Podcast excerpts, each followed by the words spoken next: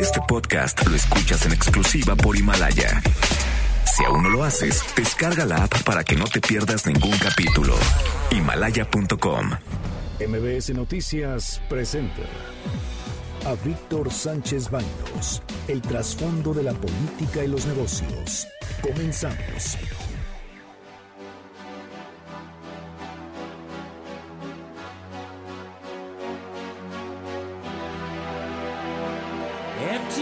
Spaces, what are we living for? Abandoned places, I guess we know the score. On and on, does anybody know what we are looking for? Another hero, another mindless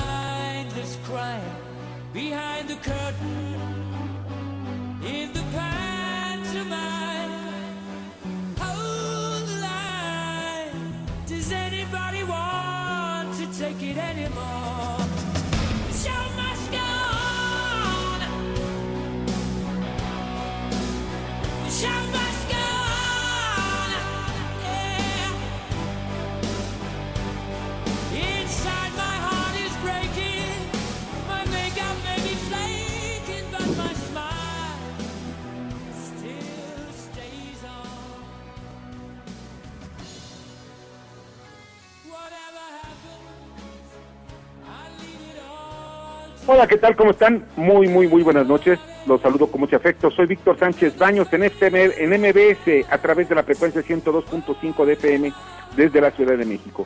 Acompáñanos durante una hora para que juntos, juntos analicemos y discutamos la información de los asuntos de poder y dinero que leerás y escucharás mañana. Sintonízanos en vivo, en streaming, en mbsnoticias.com, repito, mbsnoticias.com. Está conmigo Bernardo Sebastián. Aquí ya en una cuarentena obligada en la que nosotros nos damos porque nos queremos cuidar de este coronavirus que parece ser que viene con todo a nuestro país. Y en el estudio se encuentra Carmen Delgadillo. Hola, ¿qué tal, Víctor? Muy buenas noches, Bernardo. Buenas noches, Carmen. Y en la línea telefónica, y le damos la más cálida bienvenida a la, condu- a la coconducción de este noticiero de los jueves, a la senadora Josefina Vázquez Mota, ex candidata a la presidencia de la República. Josefina, ¿cómo estás? Muy buenas noches. Víctor querido, muy buenas noches. Muchas gracias por esta pues gran oportunidad y privilegio de compartir. Ahora lo estamos haciendo telefónicamente, no hay en el estudio, pues respetando estos mandatos que se han dado para colaborar pues a que el contagio sea lo menos posible frente al coronavirus. Y fíjate, Josefina, que pues más que nada es, es una decisión personal, porque pues no hay ninguna decisión de nuestras autoridades. Como que estamos Víctor. a que cada quien tome sus decisiones, ¿no? Para, Fíjate para que ahora que tuve recientemente, bueno, el subsecretario López Gatel estuvo con nosotros en la Junta de Coordinación y justamente le expresaba, no fui la única que lo hizo, pero sí lo, lo expresé, pues de manera me parece muy clara, la urgencia de que se instalara este Consejo de Salubridad General, que bueno, afortunadamente, aunque de manera muy tardía, eh, tengo entendido que ya hace un par de horas, porque ahorita apenas estamos eh, terminando la sesión en el Senado, ha sido instalado. Eh, lo que está sucediendo, Víctor, frente pues a una enorme preocupación que estoy segura compartimos millones de familias de mexicanas, de mexicanos en nuestro país, y al no haber un alineamiento de orden general, eh, pues cada quien empieza a tomar sus propias decisiones. Eh, por ejemplo, eh, yo le decía al subsecretario, se dio este acuerdo de que a partir del 20 de marzo se suspendieran las clases, que de, por supuesto es más que bienvenida esta decisión. Eh, Claro. Sin embargo, vemos o vimos como a escuelas, universidades, preparatorias, eh, quienes dijeron, no, nosotros a partir del día 17 eh, se dice, pues no, no debe haber compras de pánico y por supuesto lo ideal es que no tengamos compras de pánico para no generar escasez de productos que son necesarios para todos.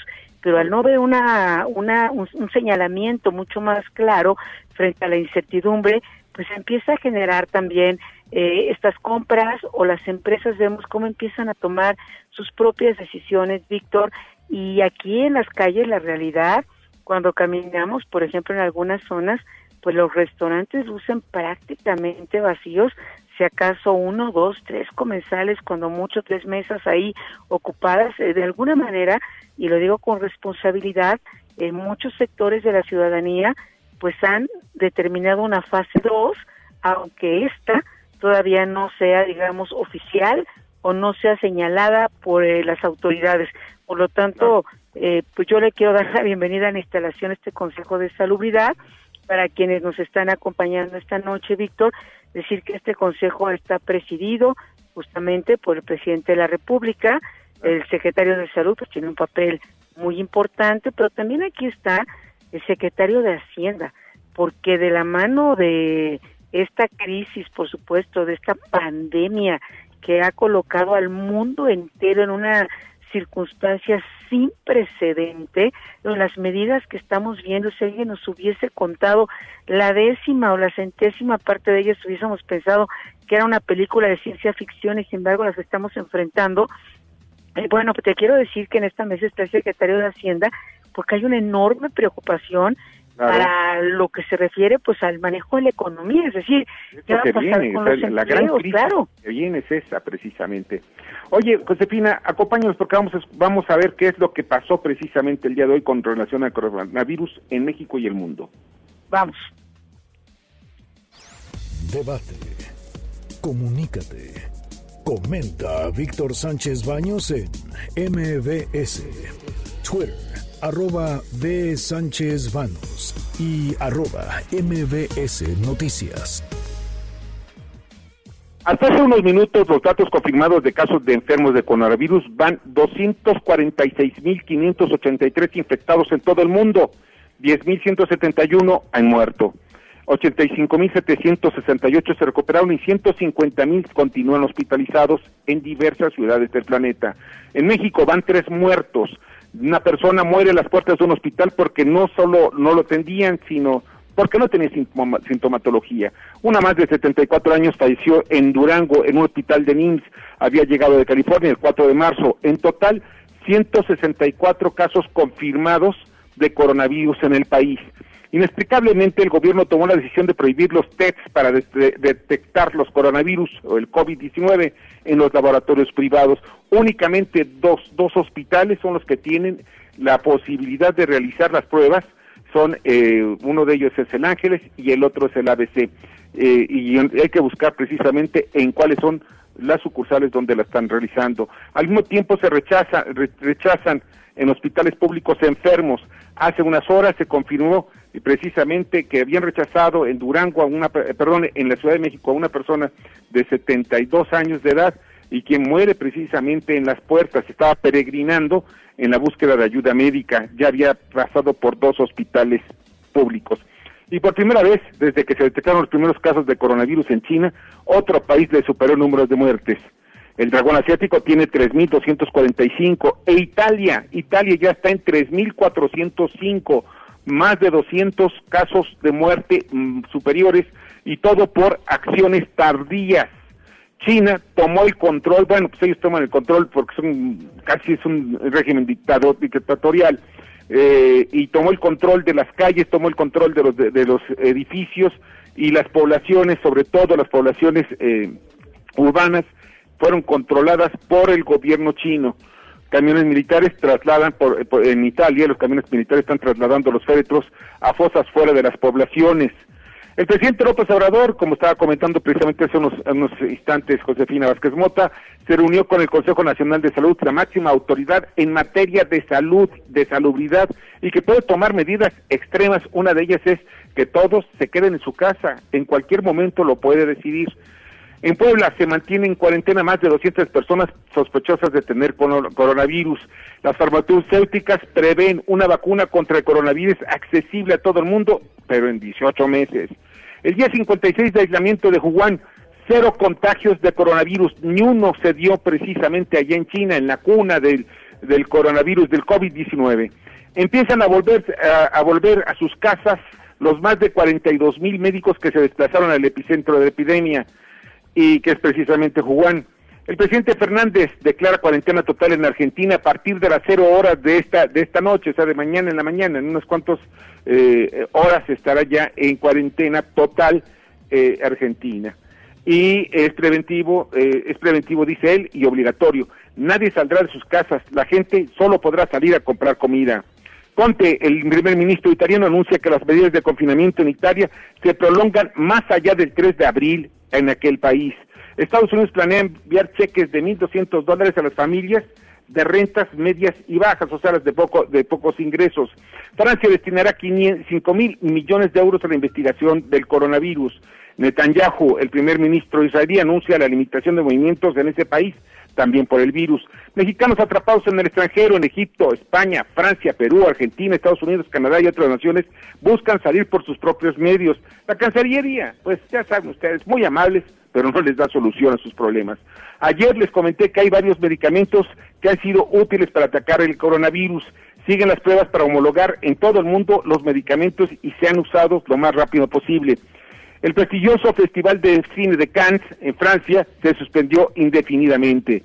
La Asociación de Bancos de México informó que en el marco de la 83 Convención Bancaria en Acapulco, la semana pasada, uno de sus altos funcionarios dio positivo a la prueba de COVID-19. Por ello, todo el personal que participó en la convención trabajará a distancia desde sus casas por los próximos 15 días, en las mismas condiciones que precisamente estamos nosotros, Bernardo Sebastián y su servidor Víctor Sánchez Baños.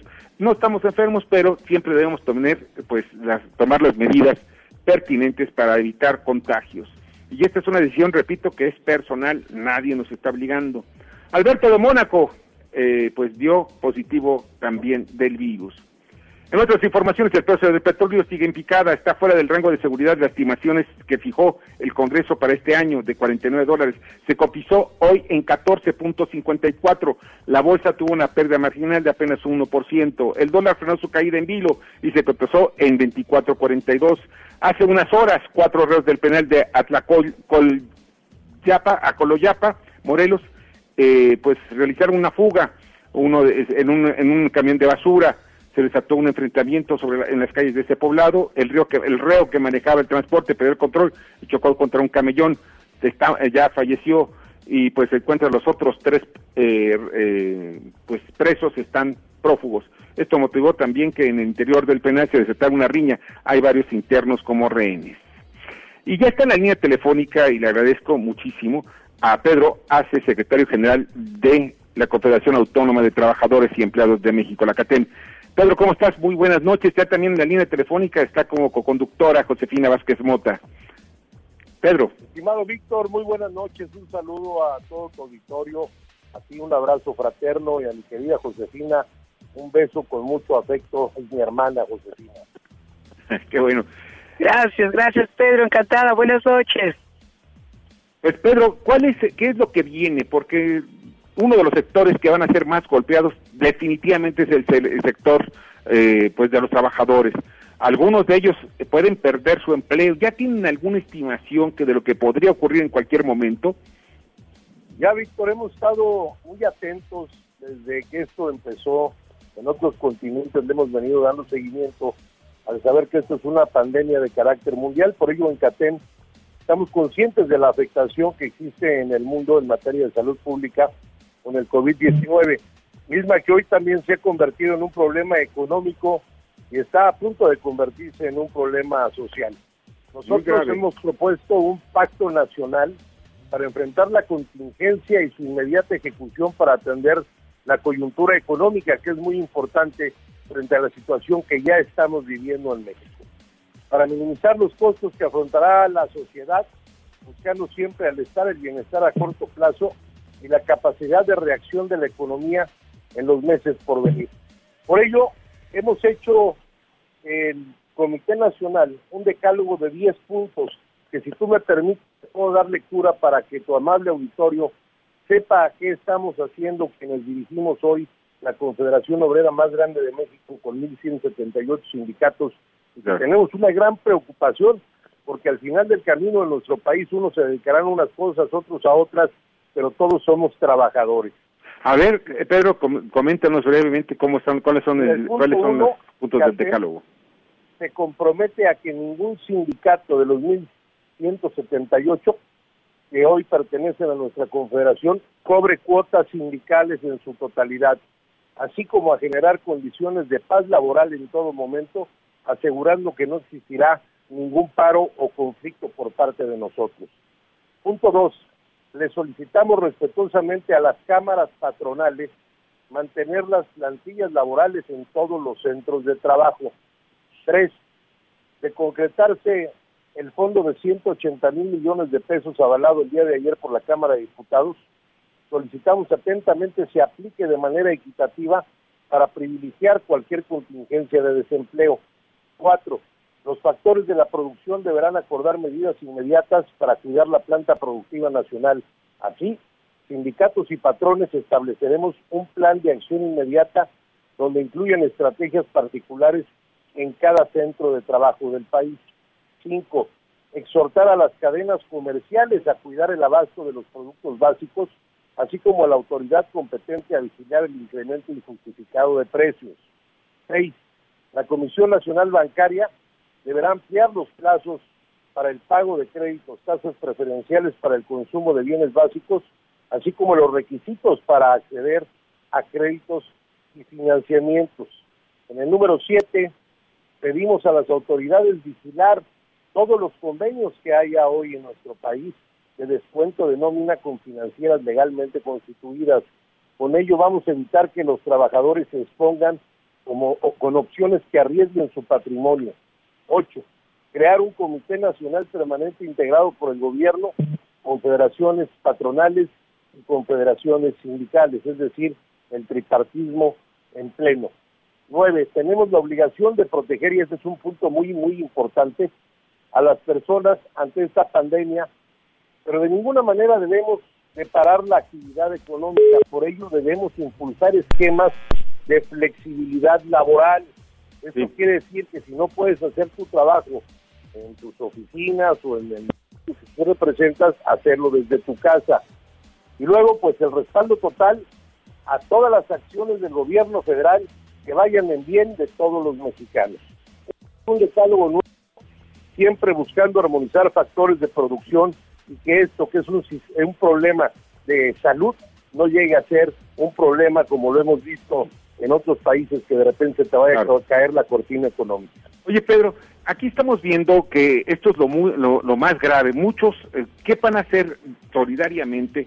Pues estas organizaciones para apoyar a aquellos que se queden sin empleo, porque estamos viendo que pueden quedar miles o quizás cientos de miles de trabajadores sin empleo porque las empresas no podrán soportar el embate que pueda dar este eh, COVID-19 en el corto y en el mediano plazo. O sea, este año, punto. Tenemos que, instrumentar mecanismos pensados realmente en la gente, en la gente que más lo necesita.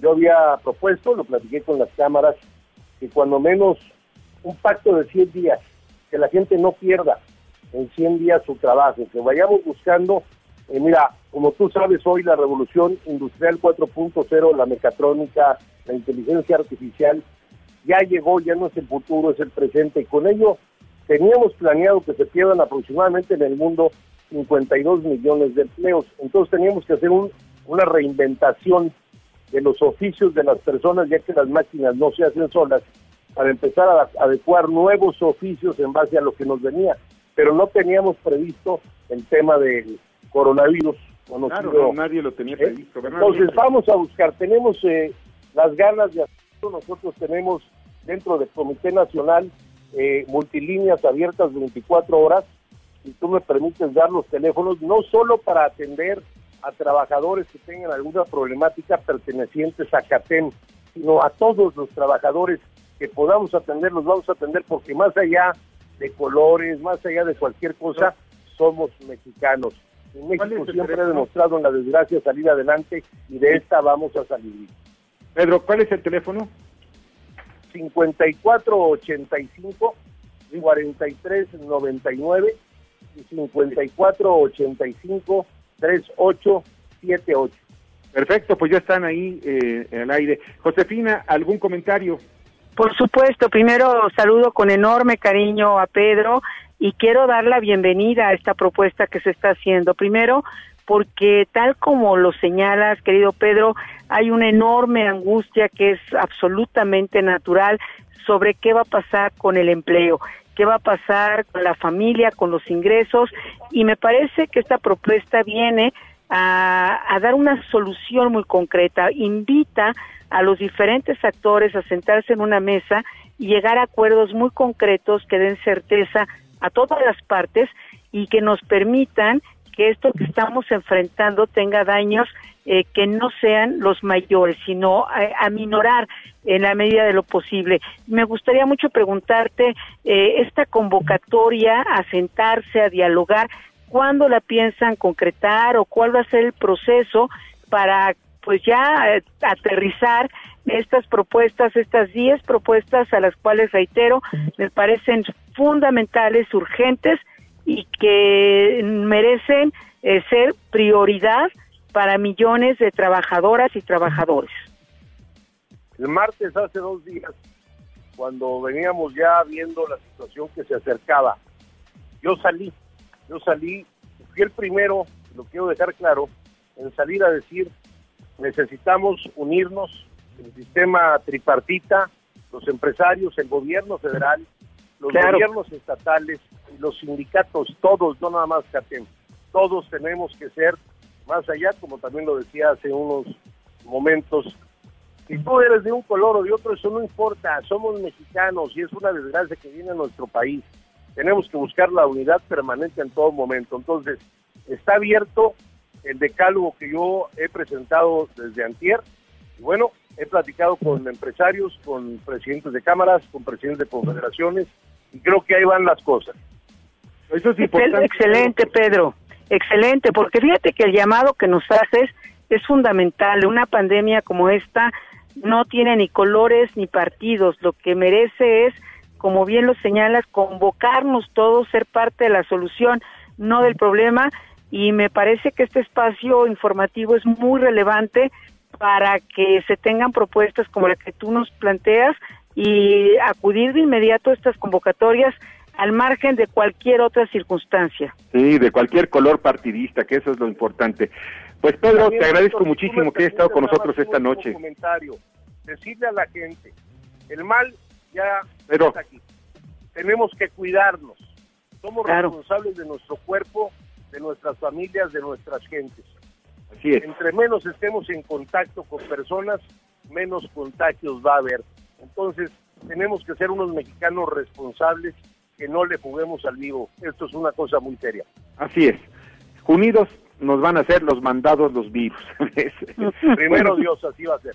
Muchas gracias, Pedro. gracias, Pedro. Un fuerte abrazo. Personalmente, Víctor. Un beso, Josefina. Igualmente, Pedro. Hasta pronto. Felicidades. Gracias. Que la pasen muy bien. Eh, pásala muy bien, Pedro. Pedro Hace, secretario general de la Confederación Autónoma de Trabajadores y Empleados de México, la CATEM. Damos a un breve, un breve mensaje y regresamos.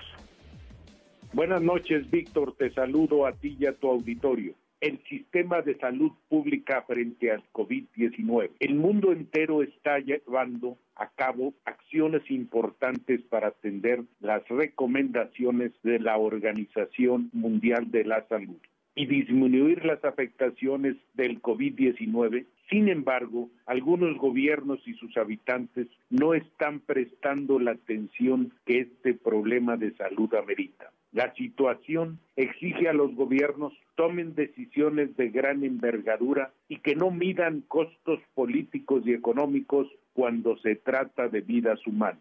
Actualmente, Italia y España son dos ejemplos de que la relajación ante el COVID-19 agravó a nivel muy incontrolables. Los dos países no tomaron medidas oportunas que pudieran haber evitado las crisis existentes. Corea es un ejemplo en contrario de una cultura con un alto índice educativo sabe seguir instrucciones al pie de la letra con una adecuada comunicación gubernamental y la obediencia generalizada para lograr un aislamiento social. En cambio, el virus encontró a México en un momento crítico, cuando el modelo de salud se encuentra en crisis. Los hábitos negativos de la sociedad poco ayudarán a enfrentar estos problemas. Es momento de repensar nuevas formas de convivencia y comportamiento social, pero también es momento de que los gobiernos actúen de forma responsable para que el tema de salud sea visto como un derecho humano. No está de más recordar que en los momentos apremiantes puede salir lo mejor y lo peor de las sociedades y de sus gobiernos. Muchas gracias. Escuchas a Víctor Sánchez Baños. Vamos a una pausa y continuamos. Víctor Sánchez Baños en MBS Noticias. Continuamos.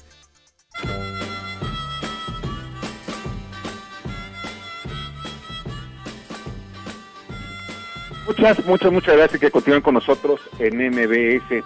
Y hay algo que es muy importante ver alrededor de lo que viene precisamente en el tema del coronavirus. Y en estos momentos está llegando una, una alerta informativa en California. El gobernador ordena a todos los 40 millones de residentes estar en sus casas eh, por, el, por este brote. Eh, todos los 40 millones de residentes deben, eh, pues tienen la orden de permanecer en sus casas por el coronavirus.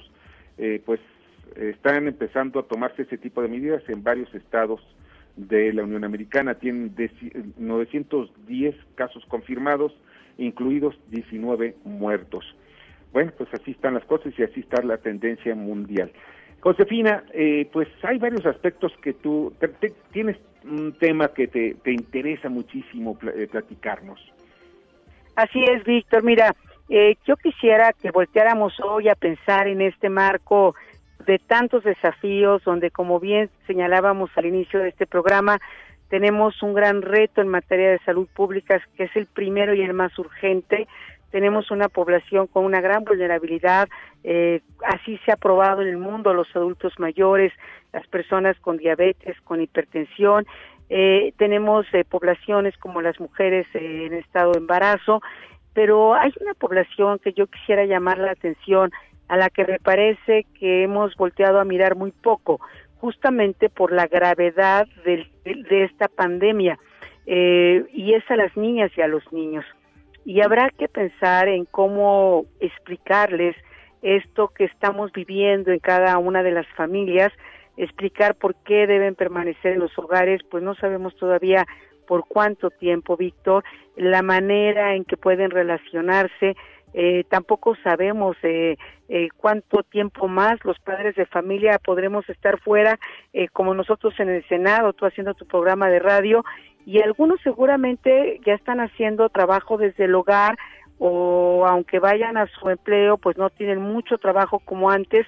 Entonces creo que vamos a tener que vivir una dinámica familiar eh, que nos permita también pues eh, ser un espacio de convivencia, de no violencia, donde las niñas y los niños eh, tengan una importancia primera y que volteamos a mirar, porque si nosotros tenemos angustia, miedo, pues seguramente ellos son parte de esta conversación de los adultos.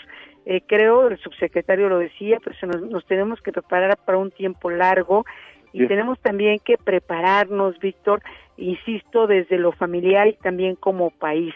Esto que Pedro hace nos señalaba, pues me parece fundamental porque mira, por un lado, dices, ¿qué va a pasar con mi salud, con la de mis seres queridos, con la de las personas que me rodean?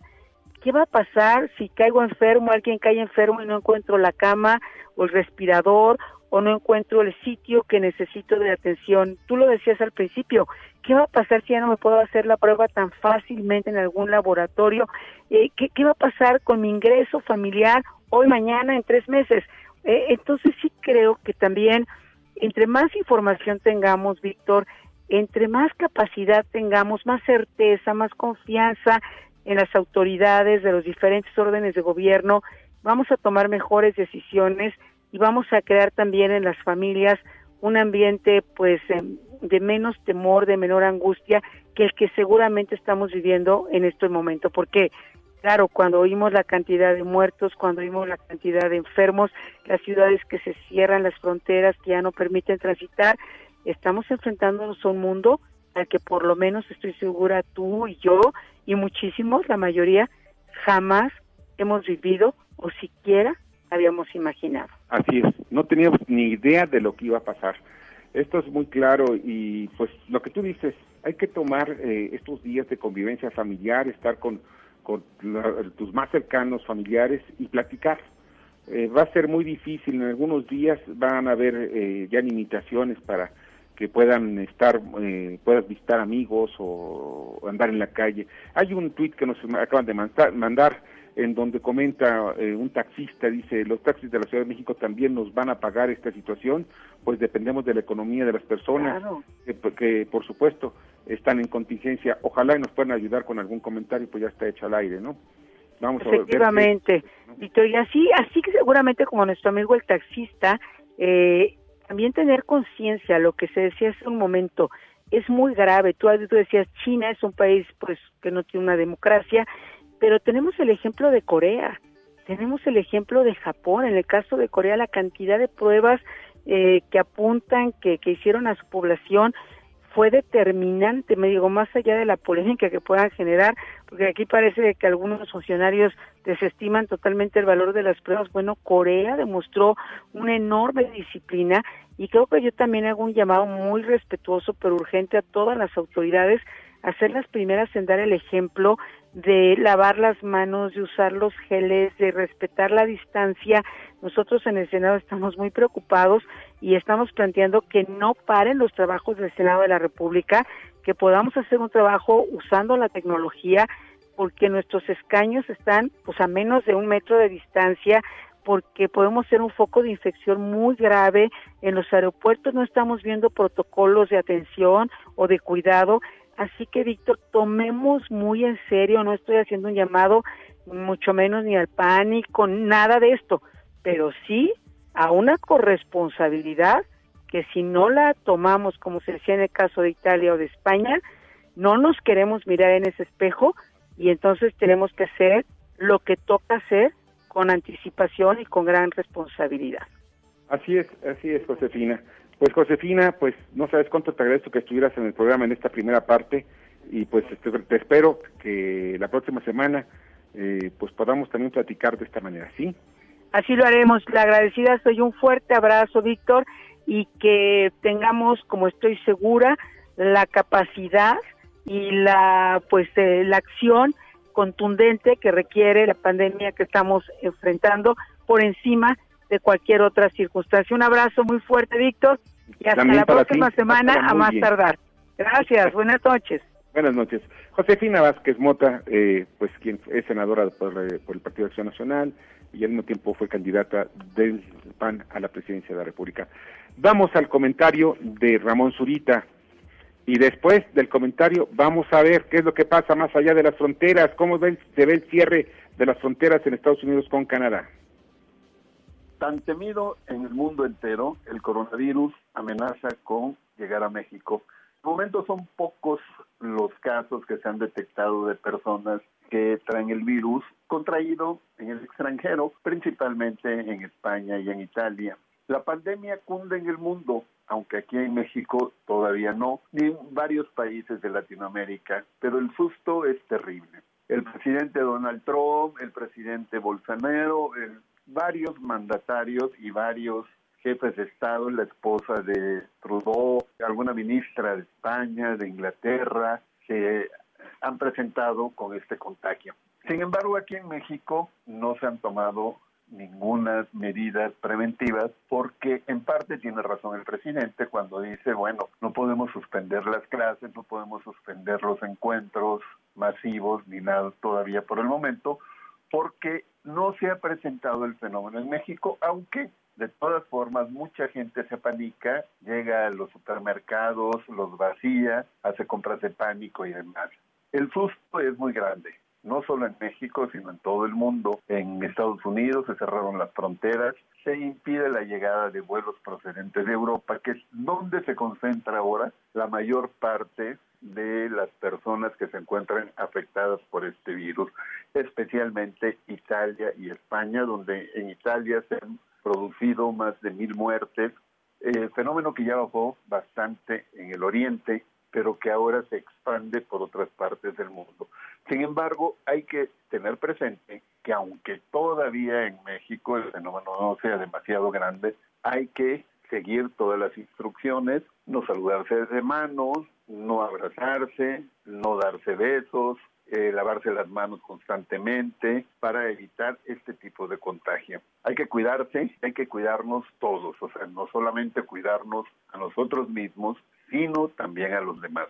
Ojalá este fenómeno no impacte demasiado en México, aunque se ve que posiblemente en unas dos semanas ya lo tengamos de frente. Hasta aquí mi comentario, Víctor. Muy buenas noches. Escuchas a Víctor Sánchez Baños. Vamos a una pausa y continuamos. Víctor Sánchez Baños en MBS Noticias. Continuamos.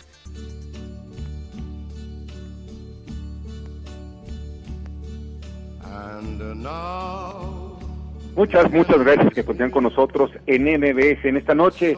Es sensacional la voz, es una voz eh, extraordinaria la de Frank Sinatra. Bueno, ya está también con nosotros César Buitrón. ¿Cómo estás César? Muy buenas noches. Muy buenas noches, Víctor. Como siempre, tocando temas importantes como el poder y dinero, el cual el poder está ahorita muy golpeado por el Y el dinero también. Así es. Bueno, ya también está en la línea telefónica. Ya también está en la línea telefónica Silvana Cervantes, estudiante del doctorado de neurociencias en la Universidad de McGill en, en Montreal, Canadá. Hola, ¿qué tal? ¿Cómo estás, Silvana? Hola, buenas noches. Buenas noches. Bueno, yo sé que no es nada fácil estar ahorita, ser, estar fuera del país. Y, pero, ¿qué es lo que están viviendo precisamente nuestros compatriotas y en un, en un país que ya está, está co- eh, con, las fronteras cerradas con Estados Unidos y que posiblemente pues sea muy difícil viajar a México? Pues ah, sí, en, este momento es difícil estar lejos de, México, pues básicamente por la preocupación de, mi familia, de mis amigos. Eh, pero bueno, en este momento en Montreal, eh, pues estamos en, pues básicamente en contingencia, estamos en, en aislamiento social. Eh, quiere decir que estamos todos encerrados en nuestras casas. Eh, y bueno, este, la idea es que estemos sanos o tengamos algún síntoma, pues la idea es salir a la calle. Pero para las personas que presentan algún síntoma o que ya dieron positivo para el coronavirus, la idea es que estén este, aislados totalmente, ellos solos. Este, y pues bueno, eh, evitar así el contagio de más personas para que no se sature el sistema de salud aquí en, en Canadá. Y bueno, respecto al cierre de las fronteras que menciona, pues en mi caso en este momento no me afecta porque no tengo ningún plan de, de viajar fuera de Canadá próximamente. Sería hasta quizás a las vacaciones de, de verano, quizás julio, agosto, pero en este momento pues no sabemos qué va a pasar con México, por ejemplo, no sabemos en qué momento van a abrir las fronteras este, para viajes internacionales en Canadá. Claro. Entonces, pues ahorita es momento de mucha incertidumbre, un poquito de ansiedad, pero básicamente es este, pues tratar de, de cuidarnos, pero pero también tratar de cuidar al próximo para no Ana. contagiar. ¿Tienes otros otros compatriotas, otros compañeros, otros mexicanos que estén contigo? Eh, sí, ahorita, este, bueno, mi novio vive eh, aquí conmigo en Montreal. Eh, originalmente, bueno, él vive, él es mexicano, él vive en Ottawa, pero eh, decidió venir acá conmigo a Montreal para pasar la cuarentena juntos, solo porque es más sencillo. Claro. Este, y conozco más personas mexicanas, estudiantes y personas que ya eh, viven aquí, este, que pues están pasando por lo mismo que nosotros. Ahora, eh, ¿la Embajada de, de, México en Canadá les, les, les da algún apoyo? ¿Están en contacto con ellos? Eh, más que nada, bueno, con la embajada de, de México en Canadá no, no he tenido contacto.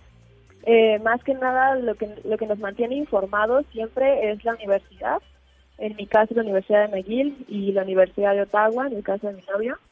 Pero también este, recibimos un correo electrónico de CONACYT porque recibimos beca este, de posgrado de CONACYT y allá de CONACYT nos dicen que pues para mantener este, nuestra salud, para evitar cualquier tipo de contagio, que bueno que nos recomiendan quedarnos en el país donde estamos estudiando nuestro posgrado este y pues atender a todas las disposiciones que marca el gobierno del país donde nos encontramos. Perfecto. Víctor, Silvana, hola, muy buenas noches. Muy tarde para ti, Silvana, creo que es ya casi medianoche allá en Canadá donde te encuentras.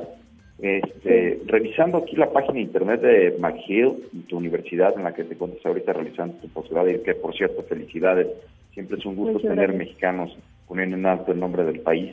Eh, veo que están anunciando el cierre pues total de sus actividades atléticas, académicas, pero tiene como una fecha hasta el 30 de marzo, a diferencia de aquí en el país en donde nos estamos prolongando todavía hasta el 20 de abril.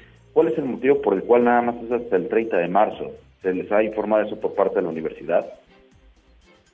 Eh, bueno, o sea, eh, originalmente está pensado toda esta contingencia para durar eh, primero dos semanas, pero eh, de manera más informal se piensa que va que se va a extender. Pero todo depende de cómo avancen los contagios, de cómo evolucione, pues, pues en sí el comportamiento de la sociedad, si acata quedarse en casa o no, este, para ver si se estabiliza todo este problema pero sí, o sea, de manera oficial dijeron que dos semanas, pero es este, muy probable que se extienda. Seguramente Y se va a pues, extender. Silvana, sí, de verdad te agradezco muchísimo que hayas estado con nosotros esta noche. Bueno, muchas gracias. Que la pases bien y Que aunque sea el muy bien confinamiento y- muy, muy fuerte. Silvana Cervantes, Gracias. muchísimas gracias. Muchas gracias, que estén muy bien. Igualmente, Silvana Cervantes, estudiante de doctorado eh, de neurociencias en la Universidad de McGill en, en Montreal. Y vamos con James Salazar. Gracias, Víctor.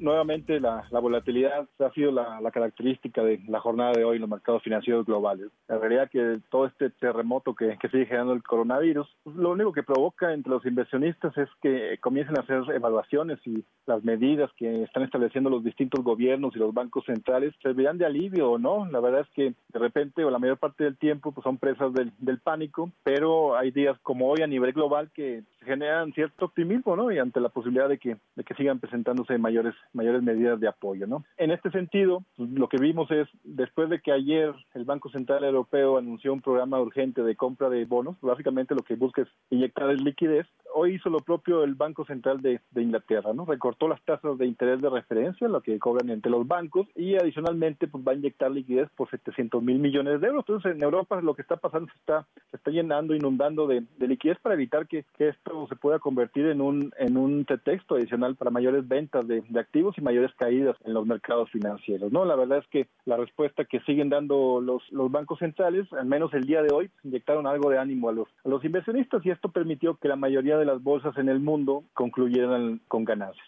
El problema es que esto no fue suficiente para que los mercados en México regresaran al, terreno positivo. La realidad es que el, peso mexicano sigue bajo fuerte presión, ya, ya acumula 13 sesiones consecutivas de depreciación. Hoy alcanzó un nuevo mínimo histórico, cerca de, de 24.50, o sea, va, intenta acercarse al psicológico de los, de los 25. La realidad lo que está pasando es que todo el mundo quiere dólares, no, no es un fenómeno exclusivo de la moneda mexicana, se están deshaciendo de todo tipo de activos, de todo tipo de bonos denominados en otras monedas que no sea dólar, para estar líquidos y comprar, comprar la divisa estadounidense, ¿no? Y por su parte, pues, la, bolsa de valores pues, se mantiene ahí en mínimos de, de más de, de ocho años, ¿no? La caída en, la moneda mexicana pudo haber sido más fuerte, o sea, pudo haber roto o acercarse a los 25, de no haber sido por un anuncio que hizo Banco de México, estableció líneas de swap con la Reserva Federal de Estados Unidos por 60 mil millones de dólares. ¿Qué son estas líneas de swap? No es otra cosa que los, mismos bancos centrales, entre, entre ellos hacen intercambios de, de divisas. Entonces, esto lo que le va a permitir al Banco de México es que si en determinado momento hay tanto estrés en el mercado cambiario mexicano, se puede solicitar o puede llevar a cabo una operación con la Reserva Federal que acepta pesos y te da dólares, hasta un monto de 60 mil millones de, de, dólares.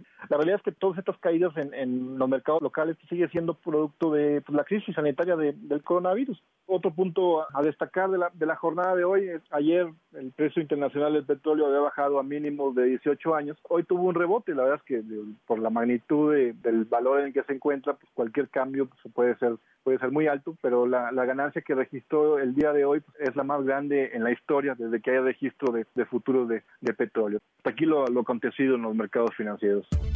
Escuchas a Víctor Sánchez Baños. Vamos a una pausa y continuamos. Víctor Sánchez Baños en MBS Noticias. Continuamos.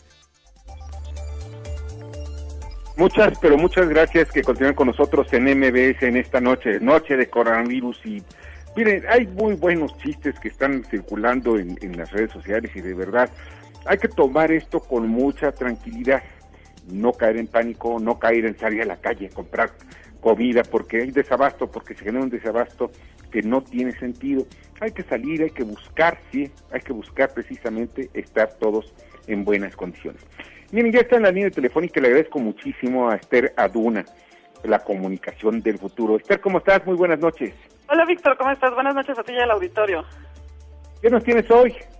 Fíjate que ahora que vamos a estar inmersos en todo el tema de, del coronavirus y del mundo electrónico y virtual, porque pues vamos a estar en casa, ¿no? Casi tiempo completo. Pues les quiero platicar que hice un análisis desde hace como un mes aproximadamente. Seguro algunos de nuestros radioescuchas están consiguiendo trabajo y la más famosa bolsa de trabajo online se llama CompuTrabajo. Se anuncia como la mayor red de empleo de la red hispana y ellos dicen tener presencia en más de 17 millones, este, en 17 países, perdón, de América Latina con más de 127 millones de visitas mensuales. CompuTrabajo te ofrece que dos de cada tres de las personas que acuden a este portal van a conseguir trabajo. Sin embargo, Víctor hice algunas pruebas con diferentes perfiles y fíjate que no, en realidad no te ofrece opciones reales de trabajo. Todo el día te hacen llegar correos electrónicos, pero estuvimos analizando con mi equipo de trabajo todo el tema del algoritmo de CompuTrabajo y fíjate que en realidad ellos operan para personas entre los 25 y los 35 años. Es muy discriminatorio su algoritmo, no es una evaluación de tus talentos y capacidades, sino que ellos consideran, por ejemplo, que una persona mayor de 35 años no puede ser director de una empresa o merecedor de un salario arriba de los 10 mil pesos. Solo por la edad te saca inmediatamente de las postulaciones a puestos que tú ya has hecho.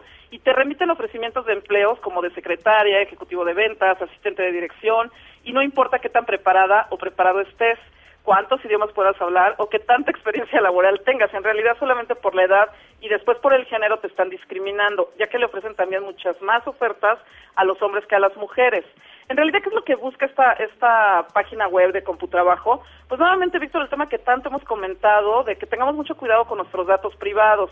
Fíjate que nos dimos cuenta, me di cuenta de que esta página no tiene ningún aviso de privacidad. Son páginas que tienen sus softwares o que tienen sus eh, sedes en países de Europa y los, los cuestionarios que te realizan en realidad sí son muy detallados de tu vida personal, de los lugares que has trabajado. Y bueno, pues yo lo que les quería decir a mi, al auditorio y que es, es básicamente que tengan mucho cuidado con este tema de estas páginas web que ofrecen trabajo, porque bueno, no suelten sus datos tan fácilmente. Tú sabes que en un currículum realmente ya está como nuestra personalidad de manera entera y completa y pues realmente no sabemos quién las dirige y a quién estamos dando todas estas estos temas de nuestra vida, ¿no? Yo lo que les sugiero es que utilicen de manera antigua de ir directamente a las empresas que sean de su interés y que dejen su currículum y busquen entrevistas con los reclutadores directos de cada empresa. Oye, pues Bueno, el robo de identidad, Esther, es final muy peligroso ahorita, como bien lo acabas de señalar, cualquier este servidor puede ser hackeado, obtener tus datos y con ello hacer mal uso. Eh, excelente recomendación, nunca hay que confiarnos al 100% de las máquinas, no No, y sobre todo porque fíjese que en realidad es un tema de confianza y la gente está, pues, cuando acuden a estas páginas están desesperados por tener un ingreso y realmente son muy, muy incisivos y muy eh, invasivos de tu privacidad todos esos cuestionarios que te hacen y después te llegan ofertas laborales de empresas de Estados Unidos, de Europa que dices, wow, ni siquiera sabía que existían. Obvio, lo que pasa es que están vendiendo la, la base de datos que tienen tuya, ¿no? Esa es la clave de todo, te venden como base de datos y eso es lo que no es correcto. Esther, no sabes cuánto te agradezco y qué bueno que tengas esos tips para en estos momentos que vamos a estar confinados en nuestras casas. Así es, Víctor, pues muchas, muchas gracias y muchos saludos al auditorio, ¿eh? Ya nos estaremos viendo. Nos veremos pronto. Claro que sí, un abrazo, que estén bien. Buenas noches. Esther Aduna, Comunicación del Futuro. Y vamos a las columnas político-financieras que leerán ustedes el día de mañana en los periódicos diarios de la Ciudad de México. Darío Celis. Mañana en la columna La Cuarta Transformación del Periódico Financiero hablaremos sobre la carrera contra el tiempo que tienen las principales farmacéuticas del mundo en busca de la anhelada cura al coronavirus. Multinacionales como Eli Lilly, Abdelera, Johnson Johnson, Avi, AstraZeneca están detrás de esa, insisto, anhelada cura al COVID-19. De esto vamos a platicar mañana en la columna La Cuarta Transformación del Periódico El Financiero. Buenas noches. Muchas gracias, Darío, te agradezco mucho. Rogelio Varela. Muchas gracias, Víctor. Buenas noches a todos. El tema del coronavirus sigue impactando a los mercados financieros y la Bolsa Mexicana de Valores y la su tercera baja consecutiva en la semana. Mañana en corporativo en el Heraldo de México. Rogelio, muchas gracias. Pasa muy buena noche. Adrián Trejo. A partir de mañana, las escuelas públicas, incluidas las universidades, dejarán de tener clases. No sabemos aún qué pasará con las oficinas de gobierno. De hecho, estamos ya en la fase 2, aunque el gobierno se niegue a decretarlo oficialmente. De este tema les platicamos mañana en la Divisa del Poder, la columna que diariamente pueden leer en el periódico 24 horas. Muchas gracias, Adrián. Lilia Arellano. Víctor, buenas noches. Bueno, pues pese a que el señor presidente nos mostró todos sus amuletos para detener cualquier mal y pandemia y enemigos y, todo aquel ser maligno. Parece que nada nos va a salvar si Donald Trump decide cerrar la frontera. Eso significaría perder alrededor de un millón de dólares por minuto. Imagínate, ¿serán suficientes las estampitas? Habrá que constatarlo. De esto y más en Estado de los Estados de su servidora Lilia Arellano, que está en las redes sociales y en los diarios del interior del país. Buenas noches, Víctor. Buenas noches, te agradezco mucho, Lilia. Arturo Dam. El día de mañana en mi columna Pesos y Contrapesos en el diario La Razón, comento la consulta popular que se llevará a cabo el próximo sábado y domingo para que el pueblo, sobre todo el de Mexicali, decida si el gobierno debe permitir o no que se acabe la construcción de una planta cervecera en Mexicali, lo cual, para decirlo lo más suavecito posible, es una enorme imprudencia, muestra del estado de chueco que padecemos y que pueden frenar todavía más las inversiones directas en el país. Mañana en pesos y contrapesos en el diario La Razón. Muchas gracias Arturo. José Antonio Chávez. Buenas noches, Víctor. Buenas noches a tu auditorio. Mañana en la columna aquí en el Congreso que se publica en el diario Ovaciones, llevamos el tema de nueva cuenta que es el de no te preocupes, Rosario, como dijo aquella vez el presidente Enrique Peña Nieto. Tú sigue, le diríamos en la cabeza de la columna. El juicio político contra la expresidenta, expriista y clasificada como totalmente peñista, pues es una bocanada de oxígeno sin querer para el propio gobierno del presidente Andrés Manuel López Obrador en este proyecto de erradicar al menos o combatir la, la corrupción. Llega en un momento donde la crisis del coronavirus, la caída del petróleo y el alza del dólar se conjuntan. Esto y más mañana en la columna. Muchas gracias, te agradezco mucho, José Antonio. Julio Brito. Resulta que el Senado de la República que preside Ricardo Monreal está a punto de aprobar la reforma a la ley de telecomunicaciones y radiodifusión que busca que las plataformas que prestan servicio de TV de paga vía Internet, conocidos coloquialmente como servicios OTT, vayan incorporando de manera gradual en sus catálogos contenidos nacionales producidos en nuestro propio país, lo que sin duda servirá para dinamizar de manera importante una parte de la economía nacional. Esto y otros temas los comentamos en nuestra columna Riesgos y Rendimientos en el periódico La Crónica de hoy. Muchas gracias, Julio. Mauricio Flores. Vamos a platicar algunos de los elementos que están gravitando ahora que la gente va a tener o vamos a tener que quedarnos guardados las over the top, las OTTs. ¿Qué son las OTTs? Bueno, son las plataformas con las cuales nos vamos a entretener en estos días de encierro, cuando menos en México tendrán que traer un 30% de contenido nacional. Piénsele, hágase creativo, igual y se gana una lana que nos va a hacer falta. Ya sabe gente detrás del dinero, mañana periódico La Razón. Muchas gracias, Mauricio, te agradezco mucho. Mañana pueden leer en varios periódicos, en, el diario Imagen, en, la agencia Cuadratín, en Eje Central, mi columna Poder y Dinero, donde hablo que los políticos se niegan a reconocer más casos, prueban pruebas suficientes, no tienen insumos en los hospitales, y esas son las quejas que me han hecho llegar tanto en redes sociales como personalmente. Enfermos sin recursos son abandonados. Y por cierto, el día de hoy perdón, mañana, en el transcurso de la mañana, se dará a conocer el cierre de la frontera entre México y Estados Unidos. Así son las cosas. Pues ya nos vamos, les agradezco muchísimo que hayan estado con nosotros. César Vitero, muchas gracias. Sí, saludos al auditorio, por favor, hagan caso, quédense en casa, resguardémonos. Bernardo Sebastián. Pues nosotros aquí en una cuarentena en la que nosotros mismos decidimos por nuestra propia seguridad y la de los demás estar. Así es. Muchas gracias a todo el equipo que está trabajando, algunos en sus casas, otros están en, el estudio. En la producción, Jorge Romero. En la información, Carmen Delgadillo. En la asistencia de redacción, Fernando Moxuma. Y en los controles, Héctor Zavala. Yo soy Víctor Sánchez Baños, deseo que pasen una noche sensacional. Las opiniones vertidas en este programa son única y exclusivamente de estricta responsabilidad de quien las expresa. MBS Noticias presentó a Víctor Sánchez Baños, el trasfondo de la política y los negocios. Este podcast lo escuchas en exclusiva por Himalaya. Si aún no lo haces, descarga la app para que no te pierdas ningún capítulo. Himalaya.com